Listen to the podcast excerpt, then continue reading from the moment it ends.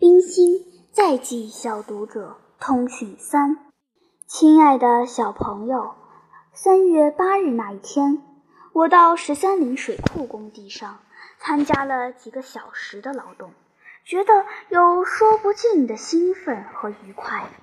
十三陵在交昌平县的东北边，是明朝北迁以后的。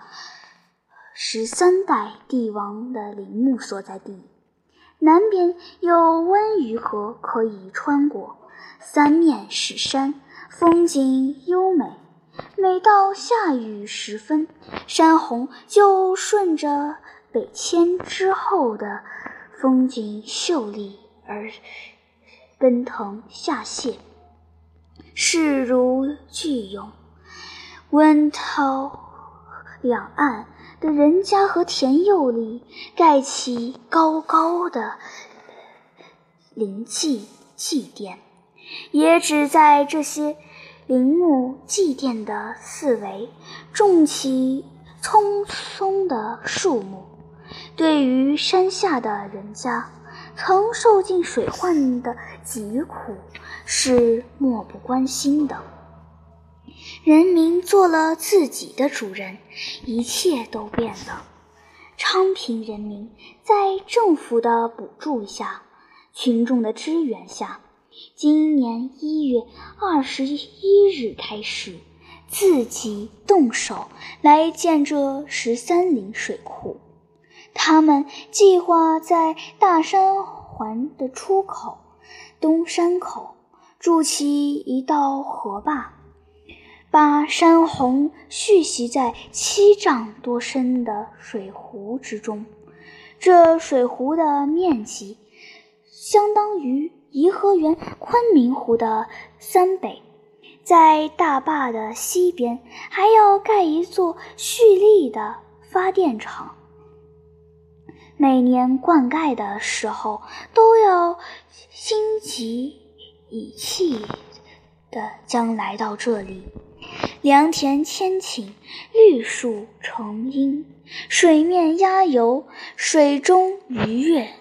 小朋友还可以成群结队的到这里来露营、爬山、游览，这生活是何等的快乐和美好！这座水库必在六月雨季以前完工。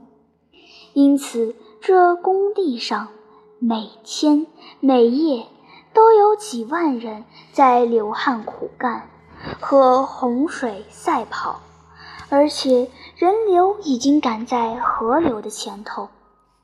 我在这里只做一点轻微的劳动，但是往前望，往后看，三面山腰和一望无际的沙地上。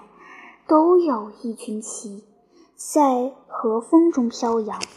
想到三个月后，这里将是水湖的中心，在这万马奔腾来回的季节，这里已经是一片湖光了。听说小朋友最近也要到湖边去种树，我想那时你们。种的树也已经绿意复苏了。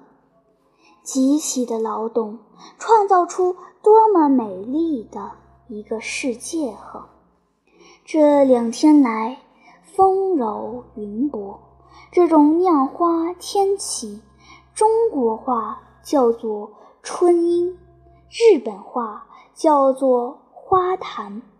花坛一过，日本各处就开遍了樱花。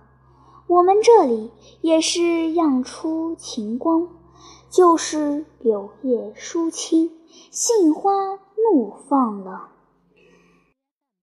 一春阴的天气，总使我有说不出的期待的快乐，如同坐在舞台前面，电灯熄灭的一刹那。我们满怀快乐的在等待，等待着幕布已开，台上出现神话般五彩辉煌的仙境。你们也有这样的感觉吗？你们看到这封信的时候，我已经在阳光明媚的意大利了。途中如有功夫，一定再给你们写信，祝你们春天快乐。你们的朋友冰心，一九五八年三月二十日，北京。